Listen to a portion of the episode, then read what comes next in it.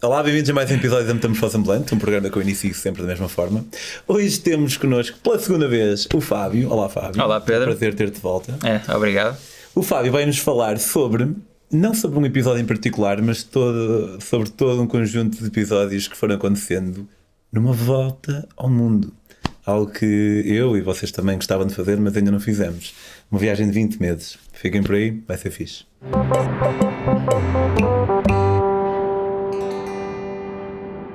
Olá, Fábio. Olá, Pedro. Prazer ter-te aqui novamente. É muito bom. Tu já fizeste uma viagem ao mundo, uma volta ao mundo mesmo, uma cena que. Uh, mais ou menos. Foi- Mais ou menos? Mais ou menos. Não dei a típica 360 volta ao mundo. Foi o que eu me tinha proposto. Foi no pelo mundo? Foi pelo mundo, sim. Ok, Eu propus-me isso e falhei nesse aspecto, mas ganhei muitas outras coisas que acho que é o principal. ok, ok. foi. Foi. Eu, eu fiz o décimo segundo, nunca pensei em viajar, sempre tive aquela coisa de viajar só para os outros, ricos, essas coisas assim, que é o que a sociedade Ricos, nos ensina, malucos, yeah, é. desde pequeninos. Um, eu comecei a fotografar por brincadeira e fotografava muito bodyboard, que os meus amigos fazem bodyboard, eu faço bodyboard desde os 14 anos, então fotografava eles. E Ainda até- hoje fazes Ainda sim, hoje de vez faço. em quando. Sim, sim, quase sempre. Quando o mar está bom, eu estou em Portugal, faço. E um amigo meu convidou-me para ir com ele e com outros três surfistas até a Indonésia para eu fotografá-los. E obviamente que eu fui feliz da Ali, vida. logo a seguir ao décimo segundo. Não, já andava a trabalhar assim, trabalhar. Na altura estava a trabalhar eh, numa empresa de automóveis que fechou, fiquei sem trabalho. Depois estava no verão a trabalhar num bar da praia, eles convidaram para ir a seguir ao verão e eu fui. Não tinha assim nada certo. E fui, pá, brutal. Eu via muitos filmes de bodyboard, Austrália, Indonésia, Havaí, eu doido com aquilo, fui, fui feliz da vida.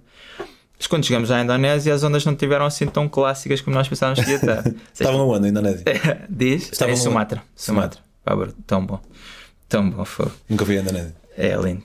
E Sumatra foi incrível. Esta viagem para mim é a que marca mais, mas pronto.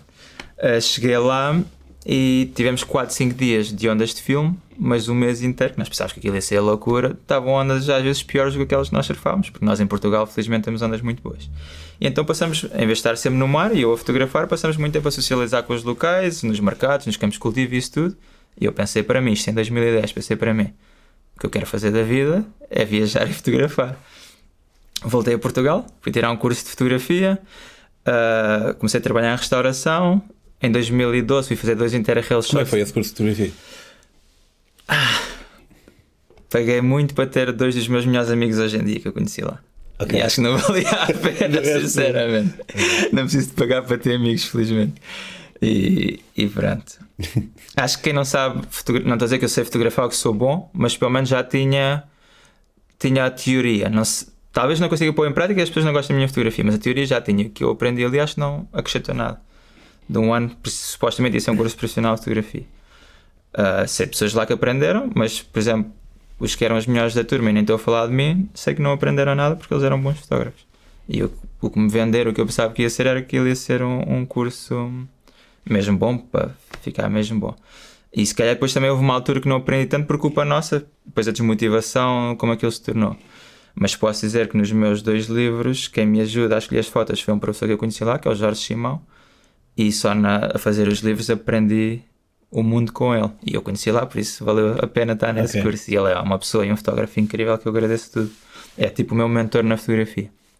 Consideras-te um bom fotógrafo? Eu acho que não sou tão consistente ainda como eu quero ser, mas considero-me um bom fotógrafo. Tens preferência de cenas que fotografas? Tipo caras ou natureza? Ou... Não tenho, é o meu estilo, eu só fotografo a preto e branco. Eu adoro fotografias a cores, mas não gosto de fazer fotografias a cores porque quando faço não sinto nada. E sinto que o a cores é mais. Não estou a dizer que é fácil que eu conseguia, mas acho que eu quando, quando faço uma fotografia não quero que a pessoa olhe para aquela fotografia e pense assim: ah, queria ela ir, ah, tão bonito. Quero tentar transmitir que a pessoa olhe para a fotografia e pense em alguma coisa, mesmo que seja má ou bom, quero que transmita mais do que só tão bonito ou feio ou quero ir ali. Se calhar não consigo transmitir isso, percebes? Mas é o que eu quero e é o que eu tento objetivo é esse, fazer. ok. E, e sei que tenho algumas fotografias muito boas, isso não tenho dúvida disso. Ok. Um, E tiraste algumas na Indonésia, mas não tantas quanto na Indonésia, não tantas porque- quanto desejaria, sim, por causa disso. Eh, e depois voltei, fiz o curso de fotografia, fui fazer dois interrails sozinho na Europa para ver como é que me sentia a viajar sozinho, como é que era. Atenção que eu na Indonésia pensei logo, queria viajar o mundo e fotografar. Então fiz logo os processos todos, estudar fotografia, dois interrails sozinho, Tal, tal, tal. é mesmo isto que eu quero. Continuei na restauração. Em 2013 muitas horas por dia, uma folga por semana. Nessa folga editava fotografias para uma fotógrafa lá de Torres. E no verão de 2013, pronto, já tinha uma folga, não saía com amigos, não havia copos, não havia nada, foi mesmo poupar tudo. E por acaso no verão de 2013, numa das folgas que eu não tive que editar fotografias para a outra, para a fotógrafa lá de Torres, eu fui à internet, ao Couchsurfing, que foi uma coisa que eu utilizei em 2012 no meu Interrail. E tinha um convite de um rapaz chamado Pedro Moreira, não sei se conheces, a dizer: Vou apresentar o meu livro a Torres Vedras, posso ficar na tua casa. Só que o convite era, não sei especificar o dia, mas era faz conta para dia 14 e eu vi aquilo já dia 15. Yeah, tu falaste-me disto lá no Jerez, yeah, Eu falei disto no Jerez. E eu já não me lembrava. Yeah, yeah, okay. E eu não te conhecia e depois eu fui, fui ver quem eras, porque se quis apresentar um livro de uma viagem grande que tinhas feito, foi o teu primeiro aqui ali. Fui logo à net ver, fiquei doido, mandei logo mensagem: Olha, eu vou fazer uma viagem destas para o ano quero-te comprar o livro e pedi desculpa não ter respondido porque realmente não respondi mesmo, porque nem, nem ia à net. Eu, eu passava uma semana sem ir à net e só ia na minha folga às vezes. Respondi-te e foi aí que eu comecei a conhecer-te. Uh, trabalhei até ao fim de 2013, até que disse adeus, e em 2014, dia 14 de fevereiro de 2014, lá fui eu para uma viagem que supostamente eram para ser 18 meses, em que eu tinha feito os planos todos, os pins, comprei um mapa, pus lá os pins, as coisas todas muito bonitas. Preparaste? Sim, preparei-me, mas dois meses e pouco depois, esquece. Yeah. Eu, eu, no programa anterior que eu falei do PCT, eu pensei em 2014 estar a viajar e em 2015 voar da Austrália para o Canadá, estar lá uns tempos no Canadá e depois descer à América fazer o PCT. Pensei fazer em 2015. Ok. Do meu outro programa. E acabou por não. Acabou por não acontecer por várias razões. Para já que eu queria estar uns meses a trabalhar na Austrália e eles nesse ano até começou o Working Holiday Visa para os portugueses. Mas tinhas de ter pelo menos dois anos de universidade. Até aos 30, né? Sim. Eu na altura ainda dava assim. Tinhas de ter dois anos de universidade sim, e menos de 30 anos. Sim, e eu não, eu nunca fui à universidade, tenho o décimo segundo. E então não pude. Fiz lá alguns trabalhos ilegais, andei a trabalhar em cafés e essas coisas assim, alguns dias, tive três meses na Austrália, mas, mas não, não consegui. Então decidi, em vez de voar para os Estados Unidos, continuei a viajar pela Ásia, voltei para sítios onde eu já tinha. Mas vamos voltar para trás um bocadinho. Então, saíste de Portugal por terra? Ou... Não, eu, eu utilizei, utilizei transportes públicos, ou seja, queria fazer, já tinha a ideia de viajar o mundo, mas utilizar transportes públicos. Utilizei alguns aviões, mas utilizei muitos comboios, eh, algumas boleias, autocarros, coisas assim. Então voei logo para. Eu queria voar diretamente para o Irão, queria começar no Irão, mas comecei na Turquia porque o avião não havia voos diretos e parava sempre na Turquia, então decidi ficar 5 dias na Turquia. E foi, foi uma experiência bonita. Fiquei com um casal no dia dos namorados e foi logo uma realidade diferente. Depois fui para o Irão, que quase todas as pessoas que passaram aqui. É verdade. E o já estiveram no Irão. É... Chega, até parece que estamos a ser patrocinados pelo, pelo turismo do Irão. Mas eu acho que nós dissermos isso, eles não gostam, não é? Que tanto amor que uma pessoa recebe lá e não é esse todo o objetivo. Yeah. Mas. E até só passar agora para a passagem de ano 2018-2019, eu estive no Irão, estive lá um mês, fui ao Kurdistão, também iraniano. E agora em 2018, 2019 fui lá passar o ano ao Irão, estive em Isfahan, aluguei um apartamento, porque como toda a gente diz, os iranianos querem estar sempre connosco, fazem tudo por nós, e eu sou uma pessoa que gosta de estar sozinho também, então como eu queria passar um mês em Isfahan, eu estou a aprender Farsi. Ainda? Diz? Ainda? Sim, sim, sim. Ah. Fiquei, fiquei, aluguei o meu apartamento porque às vezes era demais. Ou seja, eles querem mesmo dar sempre connosco, tu sabes, até adormecer, eles estão aqui ao nosso lado, quando nós abrimos os olhos, eles estão aqui, precisam de alguma coisa. E então eu aluguei o apartamento para mim e fui uns dias outra vez ao Kurdistão. Até pagavas? O apartamento foi 250 euros o mês. Fácil de encontrar? Uh, foi através de amigos que eu já lá tenho, que alugaram lá, sim. E foi 250 euros. Pai, foi brutal. Eu estava mesmo no meio de uma zona que não era nada turística. E agora há muito menos turistas do que havia naquela altura, por causa das sanções que estão a ver. E depois voltei uns dias ao Kurdistão para entregar as fotos que eu tinha tirado em 2014. Epá, foi tão bom. Aquilo é, é, Eu acho que vi, tu não tinhas um, um vídeo, vídeo uh, com uma GoPro no sim. peito ou assim? Sim. Uh, vamos pôr este vídeo no Não, primeiro... no peito vou eu a filmar assim com o cabo. Sim. Ora, isso, ok. Yeah. Vamos pôr este vídeo fixado. Pode tentar depois ler afixado no primeiro comentário aqui deste uhum. que é fixe. É, é, é, muito fixe e é. Quase ninguém me reconheceu, dava as fotos, eles ficavam a olhar para mim, gostavam deles, né? Até que eu cheguei à pessoa que me hospedou as duas noites que lá fiquei, os três dias, e a senhora vê as fotos, ah, nós, a falar em persa, né? E olha para mim, mas não me reconheceu. Depois ela até deixa a foto cair, eu agarro na foto e dou-lhe, eu digo, isto és tu, isto é a tua filha, que é a Kátia, que era a minha irmã. E isto sou eu, e ela olha para mim, Fábio. Epá, foi um sentimento tão bom, Tão bom. É, ela me reconhecer e daquilo tudo foi incrível. Depois fiquei lá com eles e, e, e, foi, foi muito fixe. A maneira deles receberem é incrível. Mas pronto, isso já foi agora. Nessa altura estive no, no Irão e depois voei de lá para a Índia, que foi o oposto. Eu, eu tenho uma cena esquisita, não sei se tu tens isso. E no outro programa falei que fiquei fascinado com os Estados Unidos, com o PCT, e é verdade.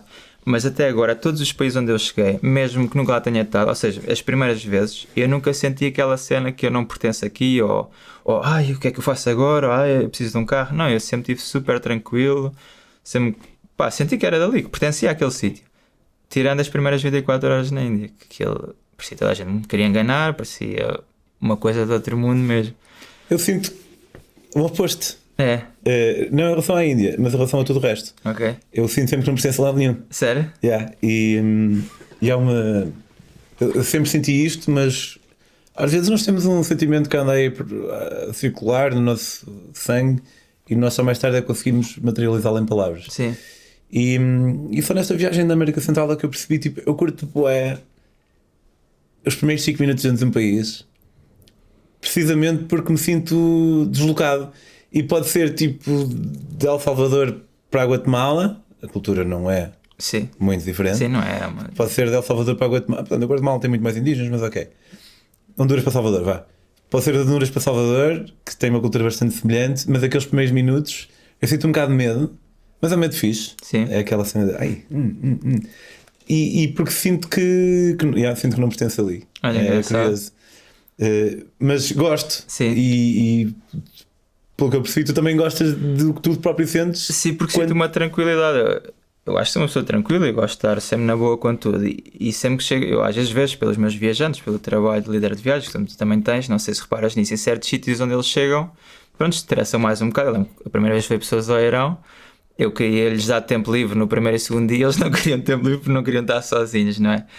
E, e eu não, eu chego a um país sozinho, seja que país for, até, dos que eu tive até hoje, atenção. E estou super tranquilo em qualquer lado, não tenho problemas em tentar arranjar alguma coisa, porque mentalmente mesmo estou assim. Eu acho que se calhar perco um bocadinho do que, aquelas, do que a excitação das pessoas, e eu estou aqui, isto é incrível, porque eu sinto que estou ali, quase que já lá estive, percebes? Não sei explicar, mas é, é isso que eu sinto. Por isso, se calhar, acho que perco um bocadinho em adrenalina, mas que ganho noutra em, em conseguir resolver coisas que aconteçam. Tirando as primeiras 24 horas na Índia. Mas porquê? Como é que foi? Pá, eu cheguei lá, cheguei, era uma e meia da noite. Fui para. Já tinha um hostel marcado e foi a, primeira, foi a primeira e única vez na vida, acho eu, que eu tinha um transfer para o hostel. E o hostel era uma, é, um, hostel, um hostel era tipo um euro e meio ou dois a noite e o transfer foi mais caro. Cheguei lá, estava um miúdo na recepção, para já, já tinha o, o taxista pago. Quando chego lá, ele pede-me gorjeta. Eu, pronto, dei-lhe qualquer coisa, foi a primeira vez, não sabia, dei-lhe. Depois lá no hostel, lá na recepção, dizem que o miúdo vai-me levar ao quarto. Assim, não quer que o miúdo me leve ao quarto, diz-me o número, eu levo as minhas malas. Não, não, o miúdo leva-te. assim, não quero que ele me leve.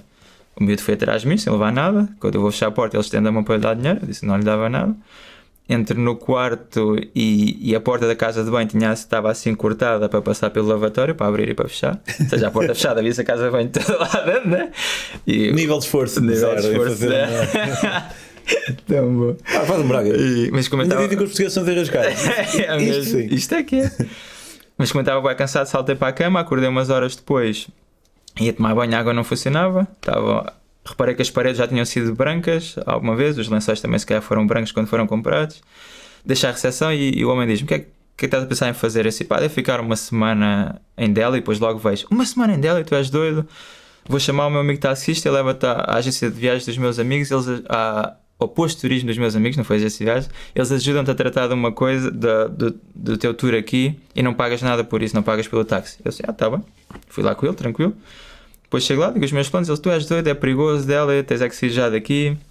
Vamos-te fazer um tour, não quero dizer o dinheiro, não me lembro mesmo quanto é que foi, mas tipo 600 euros, duas semanas, e vais aqui, aqui, aqui em transporte privado, assim, olha. Não quer andar em transportes privados, quer andar no comboio, quer isto, quer aquilo. Eles assim, não, é impossível comprar os bilhetes de comboio, está esgotado, é impossível andar sozinho, é perigoso, violam pessoas, isto tudo.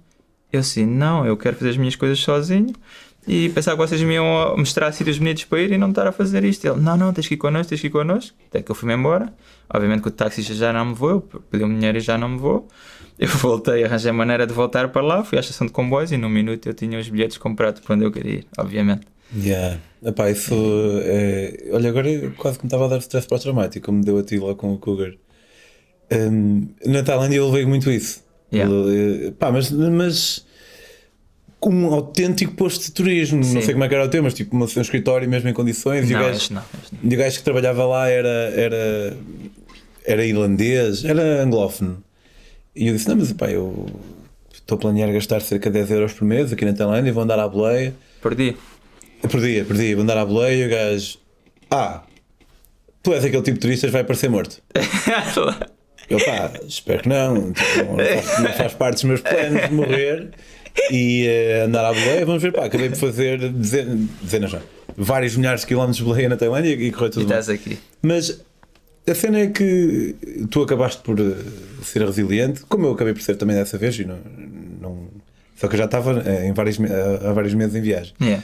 Mas muitas vezes quando um gajo é novo e, ou novo na viagem, acaba por hum, Cair. deixar de, de- cair e cair, caímos todos, mas cedo ou mais tarde sim, caímos todos. e, e continuamos a cair. Yeah. Então, sim, sim. E, hum, epá, e há vezes em que eu caio de propósito. Há vezes em que eu caio. epá, eu tive com o Fábio, o Fábio Nobre, um amigo meu, no, no Egito, eh, que que nos vi, estávamos nas pirâmides e um gajo ofereceu-se e nós tipo. Claramente, Yeah. isto claramente não, não é, mas I work here. Pá, levou-nos. Enfim, ele, provavelmente virá aqui para falar sobre isso, portanto vale a pena estar a alargar muito.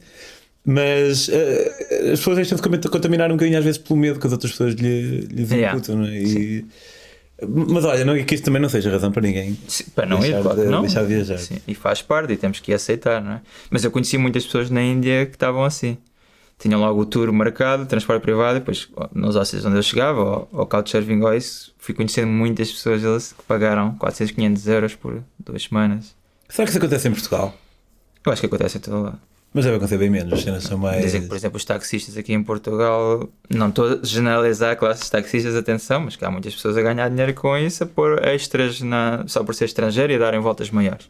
Acho de uma maneira ou de outra, como houve os restaurantes ali na, no Rocio, que cobravam cento e tal euros por prato há um ano, ou o que é que foi? Ah, não. Coisas simples, foi, foi um escândalo aí no jornal isso. No menu não tinha os preços e depois sempre que iam lá estrangeiros, eles, pumba, Ok, paga mais. Yeah.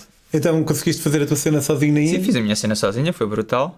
Ah, conheci até agora de todos os países. As mulheres muitas vezes mandam-nos mensagens a dizer se, se achas onde é que é seguro viajar sozinho, se é seguro viajar sozinho sendo mulher. Nós não somos mulheres, não sabemos tão bem. Infelizmente, sabemos bem que não é igual ser homem e mulher, infelizmente. Somos vistos de maneira diferente. E eu digo sempre: se eu fosse mulher, acho que até agora, pelo que eu vi, pelo que já falei com mulheres em viagem e tudo, a Índia era o único que eu não ia sozinho. Mas conheci lá muitas mulheres a viajar sozinhas e adoraram. Mas houve muitas mulheres que viajaram lá comigo e, e viajaram com outras pessoas que se juntavam, juntaram-se a mim, juntaram-se a outras pessoas porque não se sentiam bem sozinhos. E há muitos sítios na Índia onde é fácil encontrar companhia. Sim, é, há muito turismo Hostels e Índia, assim. sim, em hostels. O melhor sítio para encontrar companhia é ficar num hostel, sim. Yeah. Já que eu digo sempre quando as pessoas dizem, ah, eu quero viajar, mas não quero viajar sozinho como tu, ou isso, assim, pá, vai sozinho até um hostel, a partir disso só viajas sozinho se quiseres. Sim, depende dos sítios. Por exemplo, Ah, claro. em África Sim, sim.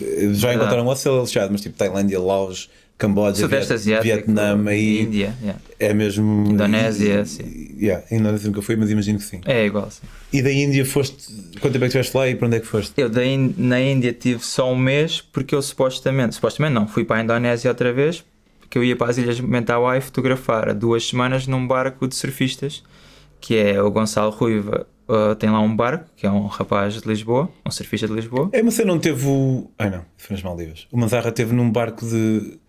Em que ele surfava durante o dia, e... mas acho que não ia à terra. É tipo, sim, este barco não vai à terra. Pá, não vi uma zarra, não vi, mas sim, este barco não vai à terra. E, estás, estás duas semanas no barco, pagas o pack de surf e comida, tens as refeições todas, o pack e isso. Só que eu ia para lá fotografá-los. Ou seja, eu, eu ia faz que eu tenho trabalho. Tinha combinado com o Gonçalo, vens cá, fotografas, pago. Gonçalo Ruivo. Ruivo, sim. Pá, é brutal. Ele Nunca é um, falar, um muito fixe e, e tem histórias brutais. Era bom para vir aqui, só que ele está cá há poucos meses por ano, que ele está quase sempre na Indonésia. Pois. Mas ela é muito fixe. E só quando eu cheguei, estive na Indonésia, a meio de Sumatra, que era depois ir para as Ilhas Mentawai, só que o barco avariou. E a viagem eu- porque era um barco novo, ele já tinha sempre outro barco e naquele ano teve um barco novo, ia ser uma cena grande. E o barco teve problemas, ele teve problemas também com o dono do barco. E então a, a viagem que eu ia fazer e a outra a seguir não se realizaram. Então eu não fui com ele e continuei a minha viagem. Depois subi Malásia, Tailândia e eu não pesquiso muito em viagem. Ou seja, eu gosto de chegar aos sítios, às vezes estou a fazer couchsurfing e o pessoal pergunta: o que é que vais fazer aqui? Eu digo: não sei, porque realmente não sei. Obviamente que sei umas coisinhas, mas eu pesquiso por porque eu, eu gosto de ser surpreendido e não gosto de andar muito preso. Às vezes espero coisas, porque vou-me embora e não vi se calhar a cena mais fixe do país. Mas por outro lado, também acho que ganho muito porque ando mais livre e tranquilo. E descobri que estava mal. sinto, aí, aí estamos iguais. Sim. É, eu sinto, às vezes, hum, se calhar às vezes preparar um bocadinho Já mais perdi também coisas, sim. não fazia mal. Tipo, fala, Ei, viste aquela cena?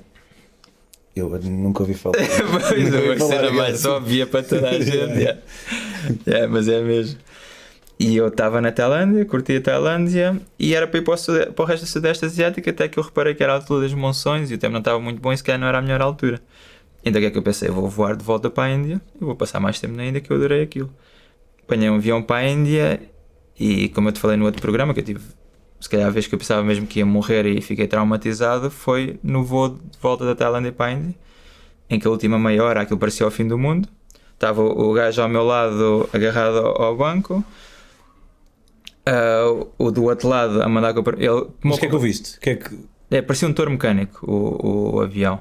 Ah, um touro mecânico. Touro mecânico, sim. Um tipo assim mesmo. Sim, um touro mecânico. O gajo ao meu lado, ao, ao início da viagem, tomou um calmante. Tipo, ao início, normal, as pessoas têm medo, tomam um calmante. Eu disse, ah, isto vai ser tranquilo. Obviamente, uma pessoa parva como eu, que às vezes não compreende o medo das pessoas, disse, ah, isto é tranquilo. Mas pronto, ele tomou um calmante, o outro ao lado na boa, já tínhamos a falar. E até que começa a abanar, o gajo ao lado começa a mandar calmantes à bruta para a boca, o outro agarrado ao banco, as, as hospedeiras sentadas, né? Porque elas estavam a servir água, aquilo caiu tudo, e eu até me ri a primeira vez, que é normal, uma vez ou outra, mas aquilo começou a ser um exagero, pessoas a chorar, eh, pessoas aos gritos, eu caladinho, mas a tremer por dentro. Eu não me lembro do avião ter aterrado, porque houve uma altura que o piloto disse temos que estar aqui às voltas na tempestade, porque estão 10 aviões à nossa frente não conseguem aterrar.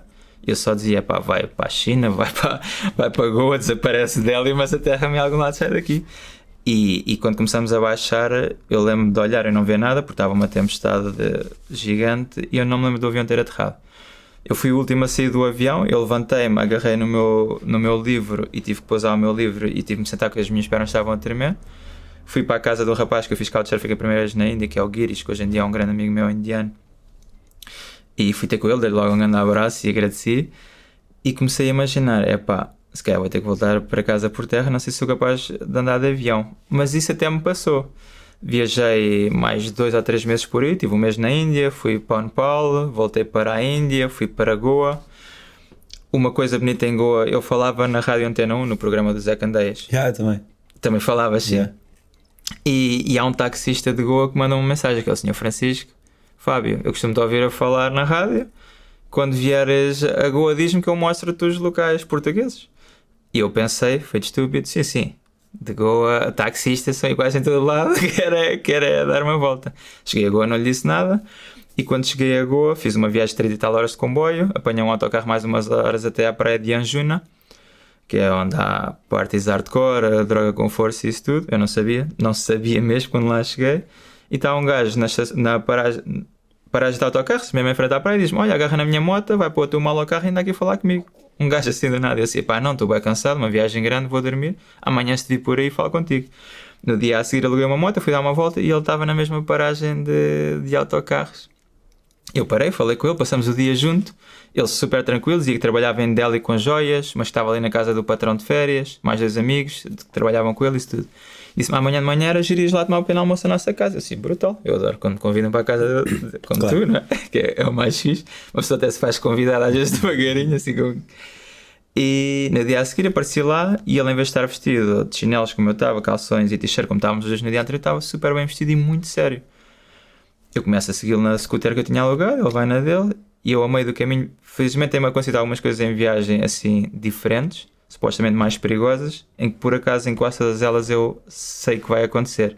E foi instinto, a sério. Quando nós vamos, eu assim, está aqui alguma coisa mal.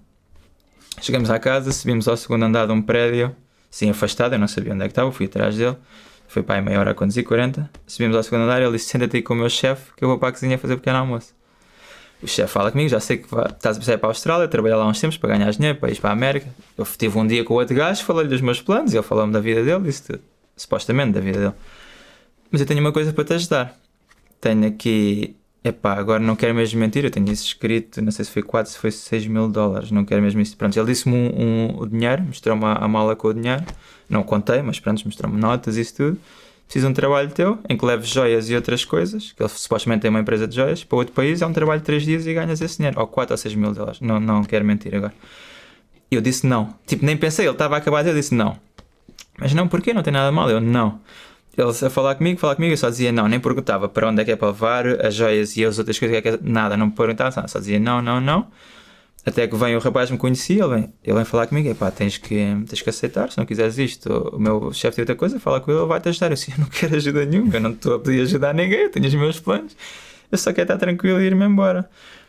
E depois o chefe fala comigo, eu digo sempre não, esse rapaz e os outros dois que supostamente estavam lá com ele, eles eram quatro, os quatro à minha volta, eu comecei a tremer, ou seja, eu falava para eles, mas sentia a minha voz a tremer, eles super agressivos comigo, nunca ninguém me tocou, nunca, mas super agressivos comigo, a falar alto, e, e tens que aceitar isto e aquilo, e não porquê, eu só dizia não, não, não, até que o chefe mandou-me embora e foi, eu fiquei feliz da vida e fui.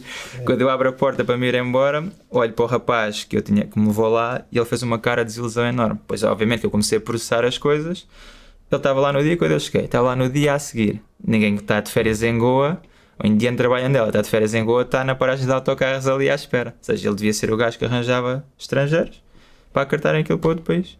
Yeah. Devia ganhar e ele fez cara de ilusão por consideração ou para ti, tipo, desiludido? Não, não, ele estava desiludido. Não estava, ou seja, não deve ter ganho uma comissão, uma coisa assim. Não, não sei precisar agora o que é que era, mas sei Estou a dizer porque às vezes quando há malta que está a ser estúpida connosco e nós uh, ficamos firmes e o pessoal olha para nós como se fôssemos altas bestas. Ah, tipo, sim, sim, sim. Yeah. E era isso que eu estava a perguntar. Sim, não, isso aí acho que ele sentiu que não tinha conseguido. Porque ia ganhar alguma coisa ali, sim, sentiu que não tinha conseguido. Ok. Eu deixo do segundo andar, chego à moto, tenho o pneu furado. Acho que não foi eles, porque eles estiveram sempre ali comigo, por isso deve por acaso. Mas fui-me embora, pneu furado, rebentei a moto toda, fui entregar a moto, os gajos ficam a olhar para mim, não posso entregar a moto assim. Arranjar a moto, devolvi, liguei ao Sr. Francisco, Sr. Francisco, estou em Goa. lá estás, amanhã vou ter contigo. Não dormi nada essa noite. Eu estava num quarto sozinho com as janelas para a rua que eu tinha alugado lá. Ele foi-me buscar, tive com ele 4 ou 5 dias, não me deixou pagar gasolina. Só paguei o sítio onde dormir, não me deixou pagar comer, gasolina, nada. Mostrou-me tudo e mais alguma coisa, ia-me pôr à praia, dizia liga-me quando quiseres que eu vim buscar, coisas assim feito daquelas palmadas que eu adoro levar. É estúpido nós temos preconceitos e, e, e tem-me acontecido em alguns países que uma pessoa tem aqueles preconceitos pré-definidos e, e, é estúpido. Mas depois eu adoro quando levo estas palmadas porque não temos razão para desconfiar só por causa de uma classe social, só por causa de um trabalho, só por causa da cor, só por causa da orientação sexual, nada. É, corre sempre mal quando nós temos um preconceito, mas pode correr de uma maneira ou de outra, que é quando, se o preconceito se confirmar, corre mal porque é feleiro que ele se confirme. Sim. Se ele não se confirmar, corre mal porque nós ficamos um bocado desiludidos connosco certo, próprios. Certo. Eh, é um final feliz. Uh, obviamente, isto aqui há, haveria muito mais para contar. Muitas histórias. Mas não é este livro, mas é um parecido, é um parecido com este. Se chama Walking Around, o livro de Fábio. Este é Walking Around Sul, que é sobre o uh, PCT, o Pacific Crest Trail, uma caminhada que o Fábio fez do Canadá até ao México, atravessando os Estados Unidos. Incrível. Foi o episódio anterior. Se não viram, vão ver. E, e este livro, eh, se quiserem saber como é que vem continuando esta viagem que o Fábio partilhou connosco agora, podem ler este outro livro que não é o Sul, é só Walking Around. Certo. Podem adquiri-lo em walkingaround.pt, correto? Correto. E podem seguir o Fábio também, walkingaround.pt, no Instagram, no Facebook. Obrigado, Fábio. É, muito obrigado pela partilha. É muito. Quando nós quiserem seguir as minhas próprias aventuras, podem fazê-lo em Pedro on the Road se curtirem a metamorfose e quiserem que ela continue, continue mais uns tempos, podem apoiá-la em patreon.com barra metamorfose ambulante. Até para a semana e obrigado. Um grande abraço, obrigado.